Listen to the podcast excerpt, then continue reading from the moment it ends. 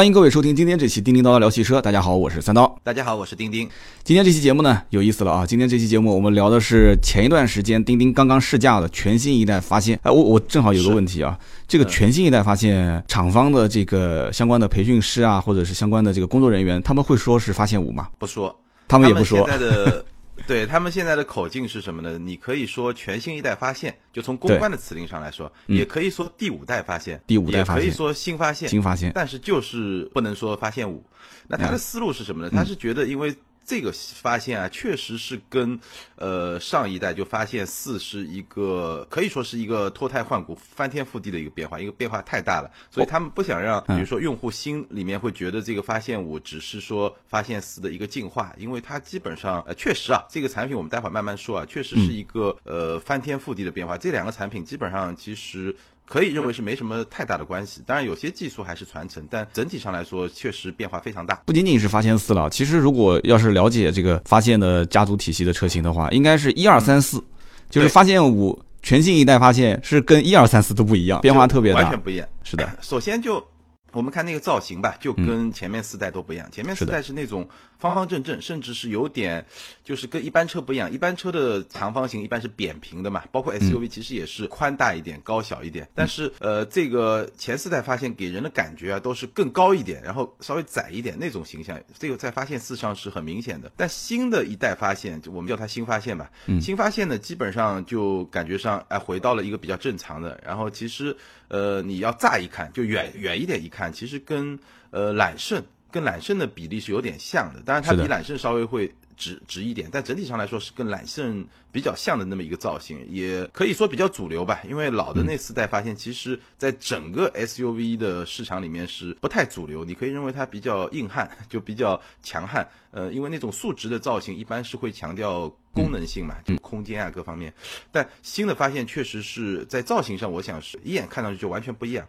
当然，它其实是有一些发现的基因，比如说，呃，你要仔细去看它的车顶啊，还是那个阶梯式的车顶，就是第三排就后半部分会往上出来，就会往上高起那么几公分。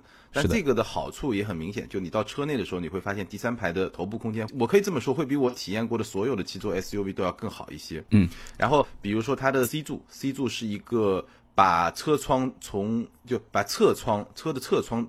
截断的这么一个设计，这个也是一个发现比较，呃，经典的吧，就是一个家族式的设计。但是，是的，其实虽然说你你要是一个发现的粉丝，你能发现这些，呃，跟前面几代发现一样的一些元素。但是如果你是一个对发现没那么了解，你其实一看会发现这个车其实变化是非常大的。是的，而且我之前节目里面曾经说过啊，刚刚你提到了这个全新一代发现，看上去有点跟这个揽胜啊开始是。靠近它的意思了。以以前的那种大方盒子，其实跟揽胜基本上没有什么太多的联系啊。但是呢，我们要如果说有真的是资深车迷去了解过，或者有曾经听过我有一期节目里面也曾经说过啊，就是最早第一代的发现，就是八九年的上市的那一代第一代发现，它其实诞生的原因啊，它的初衷其实就是想在揽胜之下。去弥补这个中型 SUV 的一个缺失，因为那个年代是日本车的天下，像什么丰田的酷路泽啊、三菱的帕杰罗这些车都卖的特别好。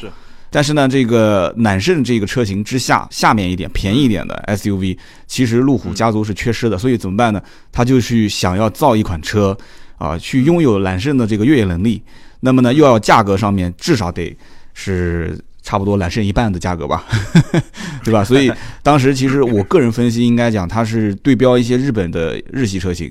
所以呢，八九年的第一代的这个揽胜上市，大概就是这么一个初衷。然后后面一代又一代的去转型，去啊也不叫转型了，就是换代、更新、迭代。然后到了中国之后，其实发现了整个定价。好像跟揽胜的跟揽胜比是差很差一些了，揽胜都是一百多万了，对吧？但是跟后来出的揽胜运动，我觉得两个是有点重的，就价格差不多啊，区间。是现在也差不多，就是呃，就像你说的，其实。路虎的这个起源嘛，就是最早可能就是呃最早的那个系列，后来就变成了卫士那个系列，然后后来又有了揽胜那个系列，所以当时发现其实是在这两个两者中间，就就比如说它的越野性啊，都是按照呃可能比最早的发现，包括前四代啊，其实在国外大家对它的一个认知就是一个什么认知呢？就是一个装备更加精良一点的，然后呃整个内饰啊各方面更好稍微好一点的一个卫士，但但它越野性能没有卫士那么强，但是呢，你可以把它理解为是一个工具车，比如说呃早的发现。里面都是塑料件，你会觉得它不是特别高级吧？但是在英国人的眼里，它的好处就在于我要洗内饰的时候很方便，我用水龙头直接一冲就可以了。嗯，就我不用像对待一个就是豪华轿车那样那么复杂的去处理它，就它就是一个比较高级的工具车，基本上就是这么一个定位。有那么夸张吗？水龙头直接冲啊？就我看，我看很多那个包括海外的媒体，包括一些记者交流，就他非常明确的就说，早的早的时候的发现其实就是就是一个非常。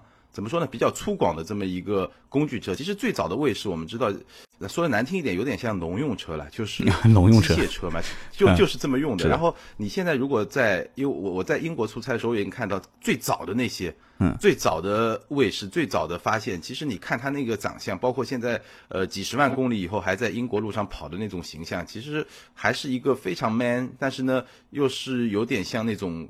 一个一个工具那种感觉，就拉货的。嗯，当然，当然到了我国内以后，因为它首先是比较后面几代的，它整体的这个调性在往一些豪华、这个高级的上方面上去发展。嗯，而且我曾经在聊发现这个车的时候，我也是就是搜集了很多的材料，然后分析了一个很有意思的现象啊，不知道你有没有之前关注过啊？就是前面的四代发现，每一代的推出其实都是在不同的公司手上，这很有意思。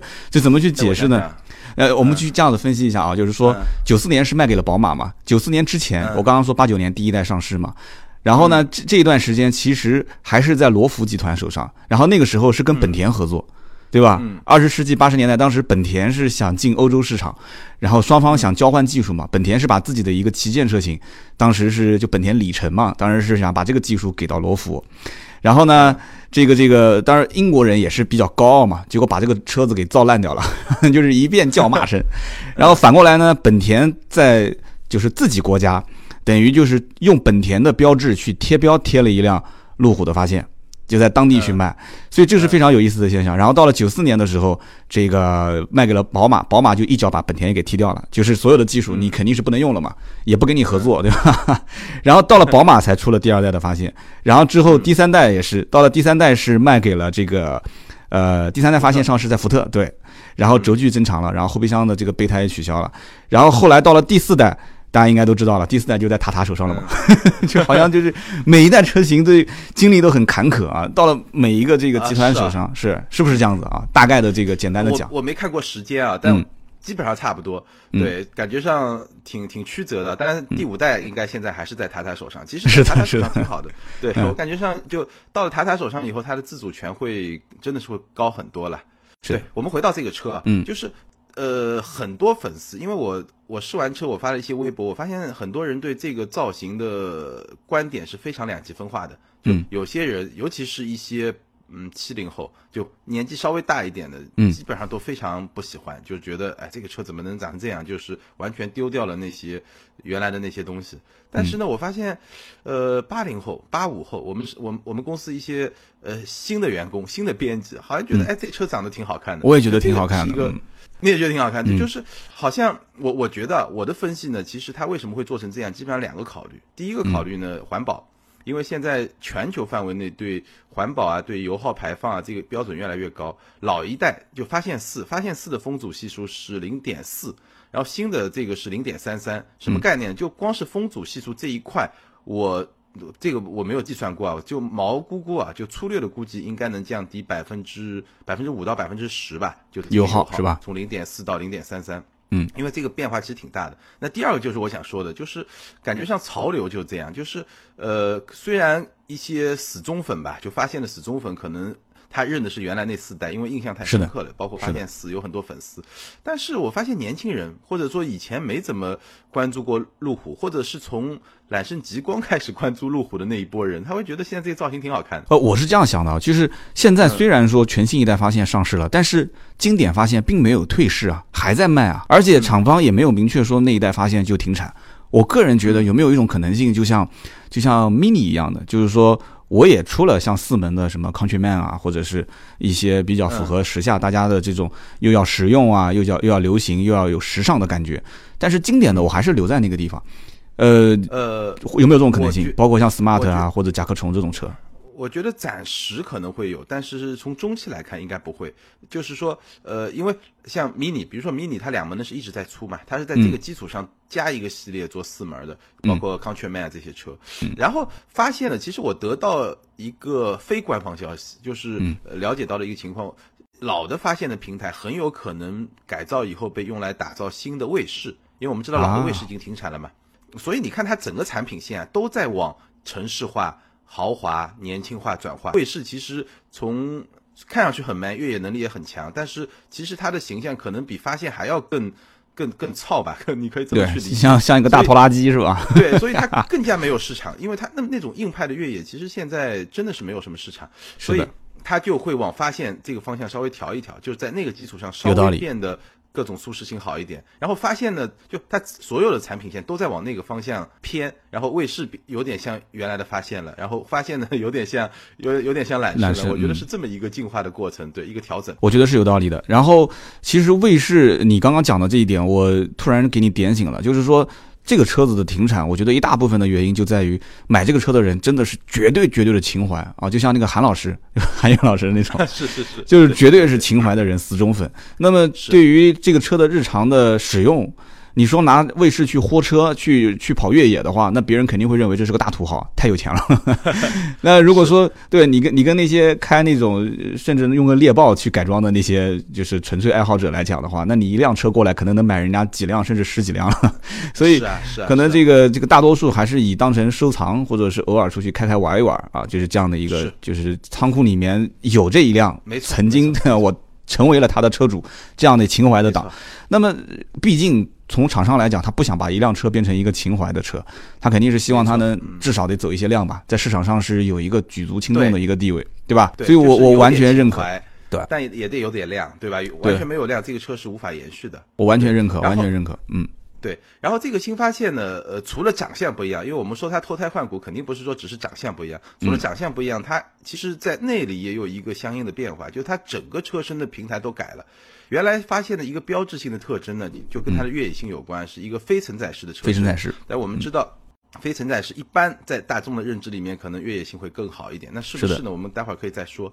嗯，但现现在用的是揽胜的平台，就整个平台就是用揽胜的平台。所以，所以你说它是一个稍微呃定价低一点也好，配置低一点也好，豪华度低一点也好的揽胜，其实基本上我觉得问题也不大。然后用了揽胜的平台以后呢，呃，它的车身结构是。有百分之八十五是用铝来打造的，那直接的好处呢，差不多就是减重，就进入中国的那个版本，三点零 V 六的减重三百九十公斤，嗯，这非常厉害了，是一个非常厉害。三百九十公斤，我打个比方，什么概念啊？就是，呃，在新的发现上坐满七个人，只要这七个人不是太重啊，就普正常的七个人，就跟老的发现空车是差不多重的。是的，三百九十公斤就相当于是将近八百斤了，八百斤的话，差不多六个六七个人的样子，嗯。六七个人的样子，对吧？就这个还是那它的好处呢？第一个好处也是我刚才说的，就油耗水平会大幅下降，因为这个就很容易理解嘛。你车轻了，肯定就省油嘛。对。那第二个好处呢？它的公公路性能会提升非常舒适性，包括动态的，对，包括动态的响应啊，包括驾驶的舒适操控性，包括操控性啊、安静性啊，其实都是有非常明显的提升。就公路性能，我的感觉是，其实呃，发现四，其实在公路这个层面。跟 BBA 的同级别的叉五啊，这个 GLE 啊，这这些车其实差别差距还是比较明显的。就你会感觉上过弯的时候侧倾很明显，然后一阵风过来呢，这个就是受侧受侧风的影响也会很大，因为它太高了，迎风面太大了。但是新发现就基本上我觉得在这一块上，基本上就跟。德国的那些竞争对手是非常接近的，它的公路性能其实可能比揽胜运动版会再稍微弱一点点，但基本上你正常的开其实完全没有问题，一个非常稳定的这么一个 SUV。其实我曾经呃总结过一句话，叫什么？就是说这个价位的，就是八十万到一百五十万这个价位买 SUV 的人啊，不是说玩越野的人越来越多了，而是买得起，呃也谈不上少，心里面还是有那么一点想玩越野的感觉。但是是因为买得起这个价位的年轻人越来越多了，你有没有发现？其实以前可能我我们看开一个 Q 七啊，开个揽胜啊，开个揽胜运动啊，啊，就出去的好像都是一些大金链子、大金表，对吧？这个岁数可能都是四十 往上的。啊，煤老板，煤老板现在也也也不一定很有钱了，就可能现在现在是什么？现在是互联网创业青年啊，就是那些就是通过这个互联网创业融到资的啊，或者说是甚至套现的这一帮年轻人，所以他们其实现在是主力军，而且很多的一些不是说八零后是现在这个汽车消费，特别是豪车消费的主力人群嘛，所以呃 SUV，特别是这一些就是以前是硬派越野的 SUV，开始要去想一想，到底应该怎么玩儿。包括你看，我们曾经提到过一个叫吉普的品牌，对吧？我们俩之前私下也聊过，吉普为什么现在要转型，就是不能让别人认为我是一个正儿八经纯越野的，就是纯粹的是职业玩家才能去买的一个吉普车。吉普不是吉普，对吧？但是这个吉普它可能是吉普，是吧？所以他就要做一个什么？他要做一个 SUV 当中的一个专业的选手，就是你买 SUV 当中，我是做。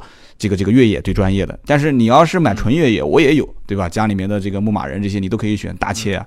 所以回过头来讲，像路虎，其实我觉得它虽然没有明确说我们是要这样子转型，吉普是属于讲的非常直接的，我们就是这么转。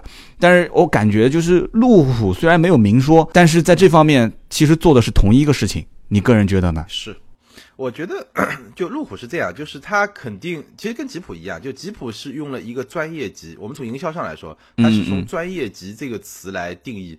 那你说什么叫专业级呢？就它是 一个从认知上来说，它是一个让你觉得它做 SUV 很专业，但是呢，它从定位上来说。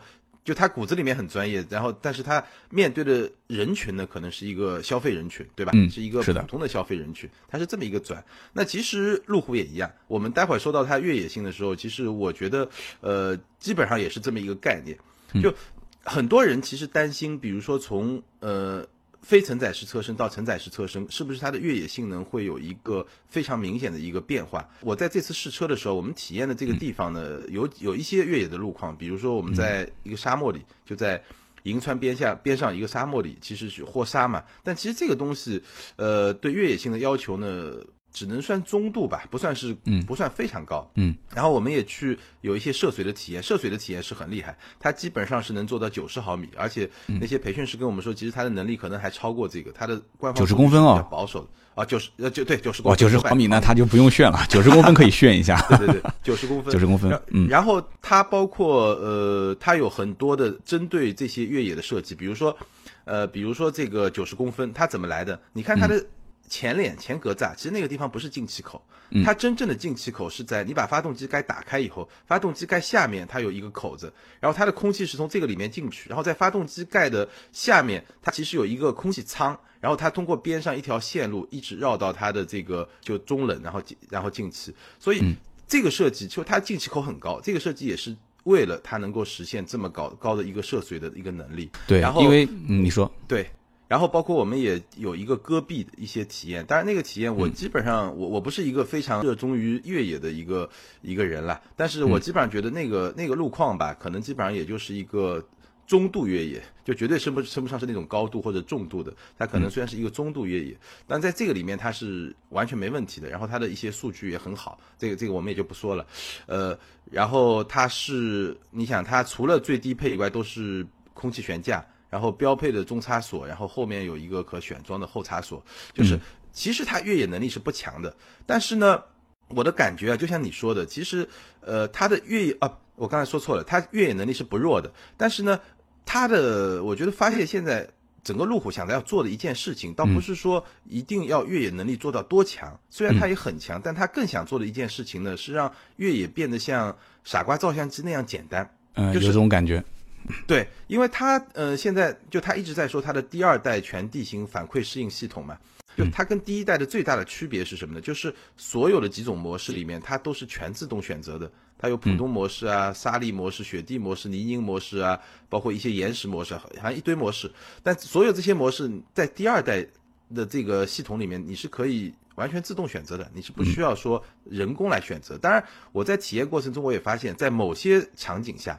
人工选择的反应会比自动选择更加直接，就自动选择可能它要半秒钟，它才能哎才能找到我应该选哪个。数据运算一下。对，运运算一下稍微慢一点，但没问题，能用。你人工选择可能会更好一点，但是它整个过程中，其实它想传递的一个概念就是说，所有的越野其实你交给这辆车就可以了，你其实掌握一些最基本的越野的常识就 OK 了。其实还有一点啊，就是不仅仅是在越野性方面啊，我觉得买这个车的人，中国老百姓，特别是这个价位的人选，呃，大多数是这样的，就先看看兜里面有多少钱，对吧？之前可能开的是一些 BBA 的车，或者是开一些合资品牌的车，呃，老板这两年生意做得不错了，想换车了，就模拟一下这个情景嘛。然后身边的人有开 Q7 的，对吧？有开叉五的，可能有开奔驰的，对吧？然后绕了一圈，发现当下比较流行的又是一些什么七座车。所以，其实我能不能这么看啊？就是在 BBA 这个选项当中，这个价位其实能选到七座车的啊。就虽然说现在的 Q7 应该是要选装七座，但我目前问了好多家，都说目前还没卖过七座的 Q7。那么宝马是有选七座的，对吧？奔驰的 GLE 是可以选七座的。那么除此之外，其实七座的豪华 SUV 这个车是标配，就目前在售主力七座车型。这个应该算是唯一的一个，可以这么说吗？因为其他的都是都要不就是选，要不就是根本就没有没得选。哎，是，所以我觉得，呃，我我非常认同你的观点了。其实他的目标或者他的竞争对手，他的 那些呃目标客户，其实就是会在 BBA 和他之间做选择。对，就是我们聊了那么多越野，其实我我最后想说的是，就是从越野这个层面来说啊，我发现就新发现给我的感觉是什么呢？就是，呃，如果你做一件我们。比如说他的越野能力是一百，对吧？你如果做一件八十分以下的难度的事情，那就是非常轻松就能做到。然后八十分到一百，他是有能力做到的，但是我觉得没有人会去做，是的，或者说他的车主也舍不得去做，因为我不知道你的感觉怎么样。我身边真正玩越野的那些人，有有钱一点的就拿个牧马人，然后再花个二十万改一改，就是的，真的就是哪儿都能去了。然后稍微稍微就是往往下一点的，可能就三菱啊。包括现在那个在北方那个就北京，就就那个那个是有有点像山寨吉普，但是我们也不说它山寨了，嗯就有点吉普那个风格的那个北京。包括你刚才说的，呃，像一些自主品牌的一些车，就越野猎豹啊，或者 BJ 四零猎豹这种，对，BJ 四零这种都都能玩嘛。所以其实真正因为发现毕竟是一个八十万朝上的车，真正拿这个车去豁的，反正我身边是几乎没有，就是几几乎没有。不，你真开这个车去。你真开这个车去，你说没有用手动的模式去操作，别人也看不起你啊！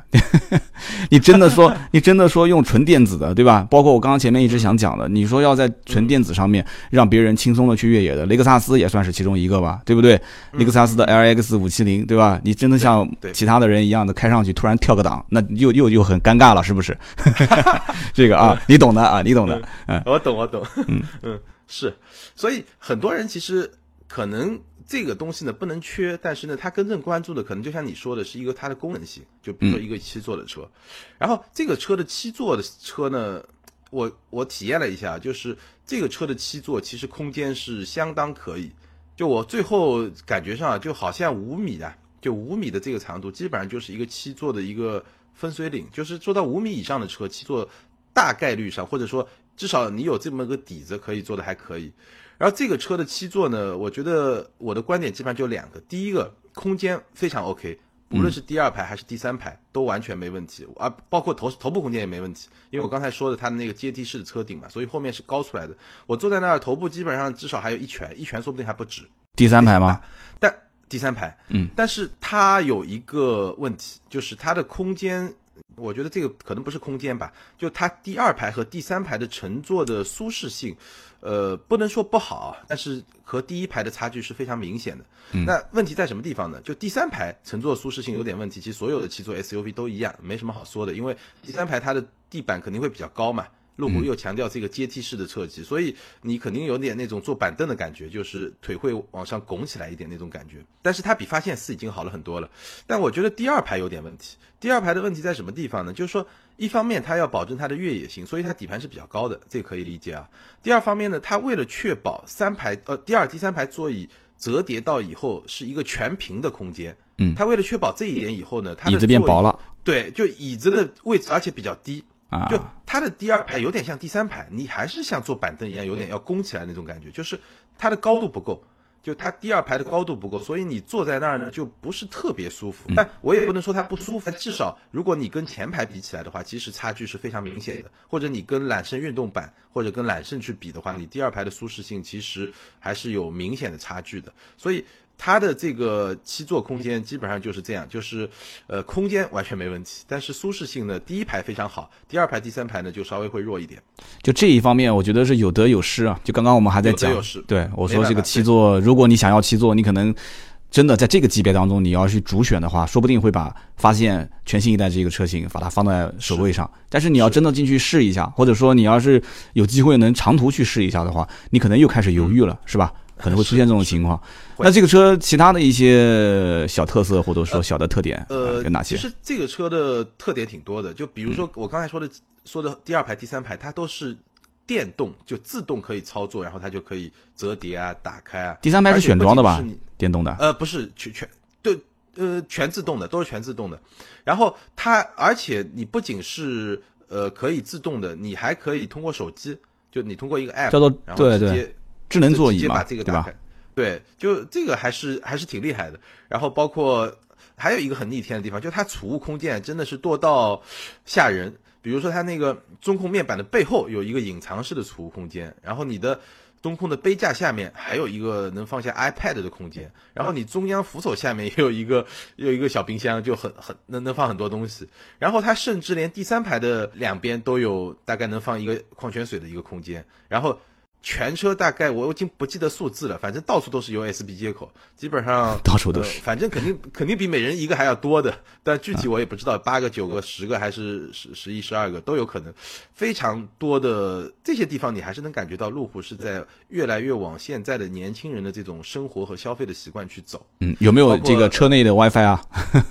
热点。有有有也有有。可以的，对这肯定有，然后包括也有副配斯那个智能的手环，它是在 Discovery 嘛，最后车尾巴上那个 D 的地方靠一下，可以通过它来锁车啊，包括开车啊，就但我我不知道在中国有多少用处，但至少很酷吧。在海外，最早国外的话，因为很多人就跑步是吧，在海边游泳、跑步啊、游泳啊，就就这些功能嘛。嗯，就钥匙放里面，就穿个游泳的衣服，直接就用手环靠一下，人就离开了是吧？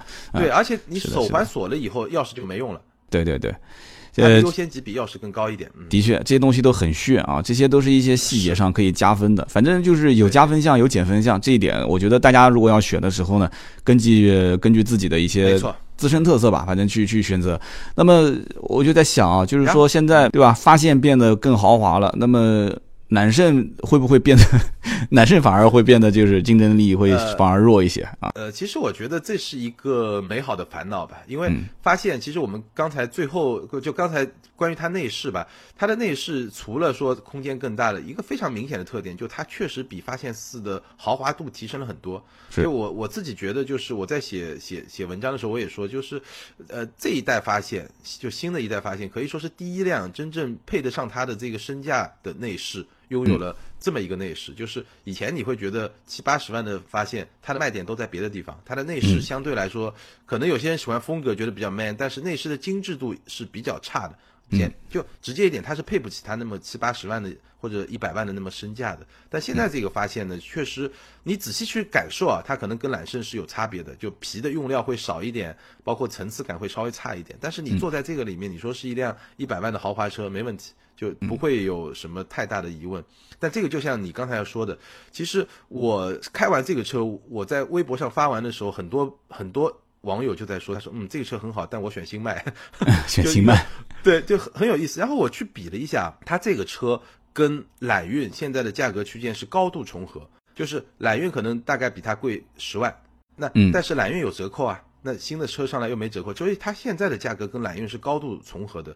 然后新迈的价格呢，我估计就是六十到八十万。那如果说等新迈上来，发现稍微有点小的折扣，其实他们价格也有部分重合。所以，嗯，怎么说呢？当然对路虎来说，就我们最早的时候说了，这个第一代发现就是揽胜和卫士中间嘛，你会发现它现在产品布局越来越越来越密。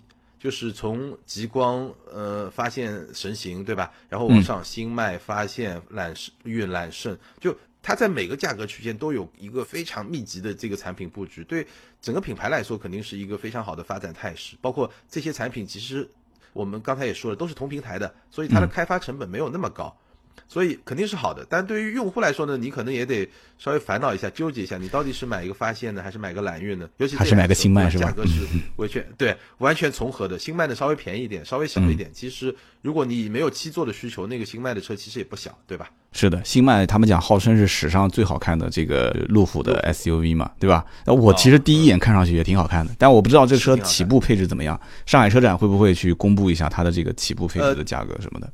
这个车价格应该就是在六十到八十万，我刚才说了，应该问题不大。然后配置呢，因为它一开始肯定是上三点零嘛，但是后期铁定会上二点零，就是呃捷豹路虎自己的那个二点零。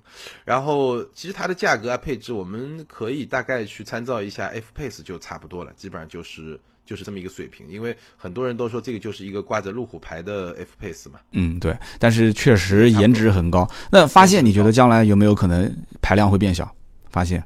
呃，他们虽然不承认，但是我觉得，我就觉得百分之一百是会变小的，因为现在你看竞争对手都是二点零的，就大部分都都上了二点零 T 的，那你我我觉得一定会变小，就只不过这个是时间长短的问题吧。而且这是一个怎么说呢？是是坚持以前的这个叫什么保守派的这样的一个传承，还是说要 要为市场妥协是吧？因为竞争对手都已经不要脸了，不能这么说，就大家都不要脸了，都不要节操了啊，都无所谓了，反正。对，这个是大势所趋，其实没什么。我觉得它就算上个二点零，也没有什么会。而且它上个二点零还有个好处，它一旦上了二点零以后，它跟揽运之间的这种重叠关系就没那么严重了。对。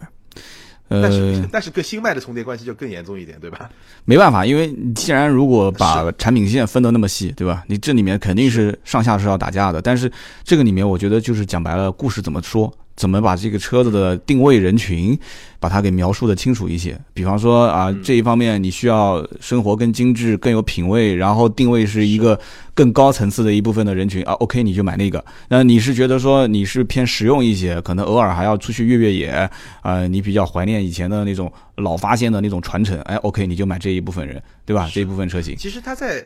它在中国市场还行，为什么呢？因为呃，揽运还是偏公路一点，然后长得更运动一点，然后发现呢更全能一点，有越野，对吧？而且它有七座。其实，在海外市场更麻烦，海外市场揽运也是有七座的。对，所以这个里面我觉得，嗯，没有什么太多的可以去去。没问题。对，反正哪哪个都都是自己的嘛，对吧？对他们都是自己的，就算打架打到最后，其实说白了，他分析一段时间之后，哪哪些车型如果真的是非常严重的有冲突的，他可以把它割掉嘛，对吧？或者说把这个配置往上提，价格往下降，反正各种方法肯定是能把它错开来。而且即使是不错开来，最终市场上的市场上的那个无形的手会把价格之间给拉开嘛，这种。太多了，国内现在很多车型都是分一款车型挂两个牌子，在两家 4S 店同时卖，最终慢慢慢慢不也就分开来了吗？是不是？就是通过价位、优惠幅度各方面。那么这个今天我们聊了这么多，呃，有没有一句话能把这个发现、揽运、新迈这三款车适合什么样的人群，能能一句话把它给总结的清楚一点呢？呃，我觉得发现和揽运，我们先说发现和揽运吧。我觉得发现更是那种，呃，从产品本身来说呢，它首先七座，它跟揽运是不一样的，对吧？那现在其实七座 SUV 也是一个很火的概念，这个可以做一个区分。是。第二个呢，从风格上来说呢，它更偏向全能，就是说，呃，越野性啊，公路性啊。呃，然后功能性啊，这是一个更加全能的这么一个车，而揽运呢可能会更偏公路性能，虽然它的越野性其实比大部分的 SUV 有包括 BBA 那些很主流的那些 SUV 都要更强一点，但是本质上来说，它会在路虎家族里面更加偏向运动，然后它的造型呢可能更时尚一点。这么一款车，它可能是一个呃定位稍微再高一点，但是包括豪华度也会更好一点。但是因为它不是一个最新款的车型嘛，所以它终端会比较比较跟新发现会有一些重合。但总的来说，我觉得呃你仔细去想的时候，这两个车还是不太一样的。嗯。而新迈呢，毕竟是一个小一号的车，就是一个可能更便宜一点，然后呢呃，但是它造型会更加时尚，所以从消费能力各方面来说，它的用户可能会更年轻一点，或者说年轻到这个用户根本不会想有七座的。需求，你说一个八五后，对吧？刚结婚或者说还没结婚，他对七座车完全没需求嘛，对吧？对，就是这么一个车。然后因为你更小一点，所以你开起来其实也会更轻松一点。这么一个车。对对对，那我就总结一下，那就这样的，就是新迈就是属于可以开去参加派对的车，可以把妹的车，哎，对，对吧？揽运是可以参加派对把妹，然后又可以去开会的车，对吧？可以开过去开会的车，接领导的车。然后发现是属于这个把妹。应该也行，但是开会也行，应该也没问题。然后还可以去运货，是吧？还可以运人运货的车 啊。对，还可以，基本上就是这样。矿场对吧？对对对，去哪都能去的一个车。对对，大概就是这样的一个意思。那好，今天我们聊了那么多啊，全新一代发现，这个钉钉也是去试驾了这个车，讲了讲自己的体会。我之前的这个百车全说的节目里面，曾经也通过市场，包括售价方面也分析了一下这个车的一个市场前景。呃，不管怎么说，这个车呢，其实诞生之后，我觉得。肯定是有争议的，因为毕竟跟第四代，包括应该说是前四代，变化是特别的大。你说保守派对，包括革新派，这里面双方肯定是有冲突的。但是最终这个车成功不成功，只有一件事情，对吧？真相只有一个，就是市场检验嘛，对不对？卖的好不好，将来销量怎么样？我们期待再过个半年以后，我们再聊一聊。几乎肯定比 发现四卖的好，这个大概没什么太大疑问。对，因为这个潮流没有办法去没有办法去改变嘛。嗯，对，是因为以前的基数本身就比较低，是吧？以前发现四的销量基数。好的，今天聊那么多，反正不管大家是有什么样的看法，都可以在我们的节目下方留言，然后同时也可以在新浪微博呃找我们俩，跟我们去私信去沟通，或者是在我们的这个微博下方去评论。钉钉的微博是。名车志钉钉，对我的微博是百车全说三刀。那么今天的这期节目就到这里，更多的原创内容可以看一看我们俩的微博。好，我们下期节目接着聊，拜拜，拜拜。